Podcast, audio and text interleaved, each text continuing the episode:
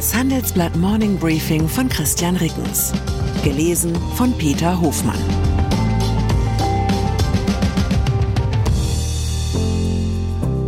Guten Morgen allerseits. Heute ist Freitag, der 24. November 2023. Und das sind unsere Themen.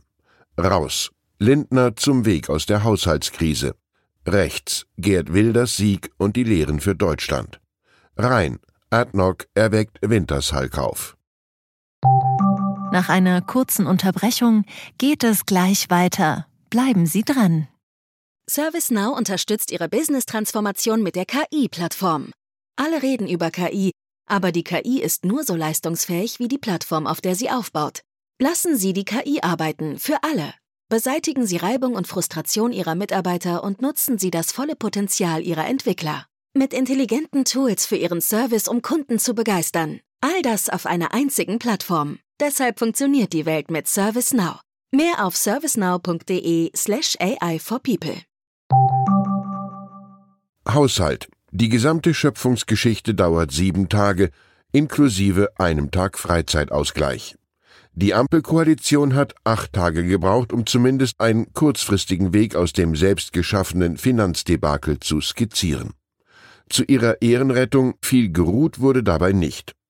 Seit gestern wissen wir, für 2023 wird es einen Nachtragshaushalt geben, mit dem die für dieses Jahr bereits erfolgten Ausgaben aus dem Wirtschaftsstabilisierungsfonds in den regulären Bundeshaushalt überführt werden. Für diese zusätzliche Kreditaufnahme zieht die Bundesregierung einmal mehr die Notstandsklausel, um die Schuldenbremse auszusetzen. Wie das juristisch begründet werden soll, deutet Christian Lindner im Interview mit dem Handelsblatt an, als er sagte, für das Jahr 2023 können wir die Verfassungsmäßigkeit der ja bereits verausgabten Mittel für die Strom- und Gaspreisbremse noch herstellen. Soll wohl heißen, Anfang 2023 hielt die im Vorjahr ausgebrochene Energiekrise immer noch an, Hätten wir damals gewusst, dass man die zu deren Bekämpfung 2022 aufgenommenen Kredite nicht ins kommende Jahr überführen darf, hätten wir schon früher im Jahr die Notstandsklausel gezogen, also dürfen wir es jetzt auch noch. Mal sehen, ob jemand gegen diese Begründung vor dem Verfassungsgericht klagt. Wenn die Ampel schlau ist, dann hat sie die zurückliegenden Tage genutzt, um die Union ins Boot zu holen. Eine Klage in einem sogenannten abstrakten Normenkontrollverfahren um das es sich beim ersten Klimafondsurteil vom 15. November handelte, muss nämlich von mindestens einem Viertel der Bundestagsabgeordneten, einer Landes- oder der Bundesregierung eingereicht werden. Also kommen dafür faktisch nur CDU oder CSU in Frage, die AfD beispielsweise hat im Bundestag nicht genug Abgeordnete. Und wie geht's anschließend mit dem gerade auf Eis gelegten Haushalt 2024 weiter? Dazu sagte Lindner dem Handelsblatt, Gegenwärtig beschäftige ich mich nur mit 2023. Ausblick. Das Handelsblatt schaut in seiner Titelgeschichte zum Wochenende etwas weiter voraus als der Finanzminister. Wir haben zahlreiche Ökonominnen und Ökonomen befragt, wie mögliche Lösungen für den Haushalt 2024 und die Jahre danach aussehen könnten, in denen jeweils zweistellige Milliardenbeiträge aus den diversen Sondervermögen eingeplant waren.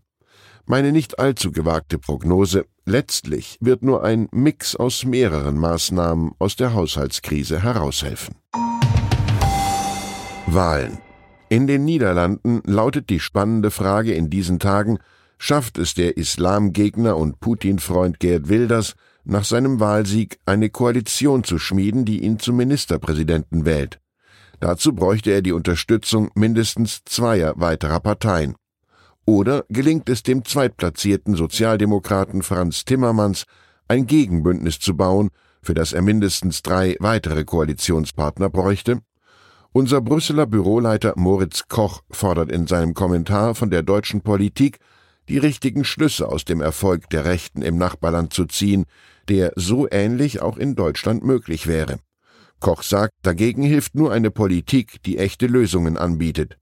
Das gilt vor allem für die Migration. Die Asylzahlen müssen runter, die Kommunen entlastet werden, ohne die offenen Grenzen in Europa eine Erfolgsbedingung der deutschen Wirtschaft aufzugeben.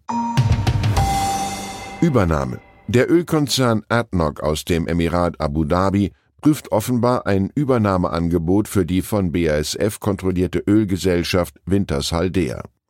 Das meldet die Agentur Bloomberg unter Berufung auf mit dem Vorhaben vertraute Person. Dabei könne Wintershall mit mehr als 10 Milliarden Euro bewertet werden. Der britische Öl- und Gaskonzern Harbour Energy gehöre ebenfalls zu den Interessenten, die Wintershaldea geprüft hätten, meldete Bloomberg weiter. ADNOC hat vor kurzem bereits ein milliardenschweres Übernahmeangebot für den Leverkusener Kunststoffkonzern Covestro abgegeben. Sport. Fußball-Zweitligist FC St. Pauli will seine wirtschaftliche Situation mit der Gründung einer Genossenschaft verbessern.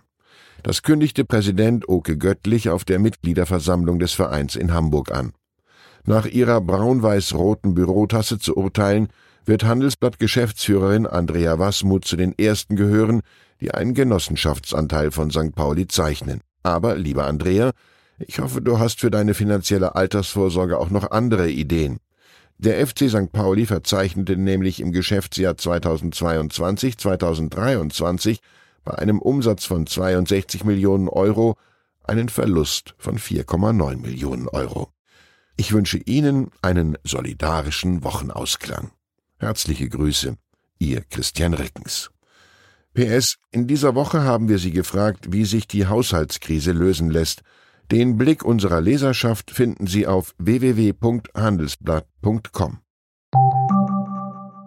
Ich bin Dr. Falk Stierkart und leite ein medizinisches Versorgungszentrum in Erlangen. Der Job als niedergelassener Arzt ist nicht unattraktiv, aber er scheitert oft schon an der Wurzel.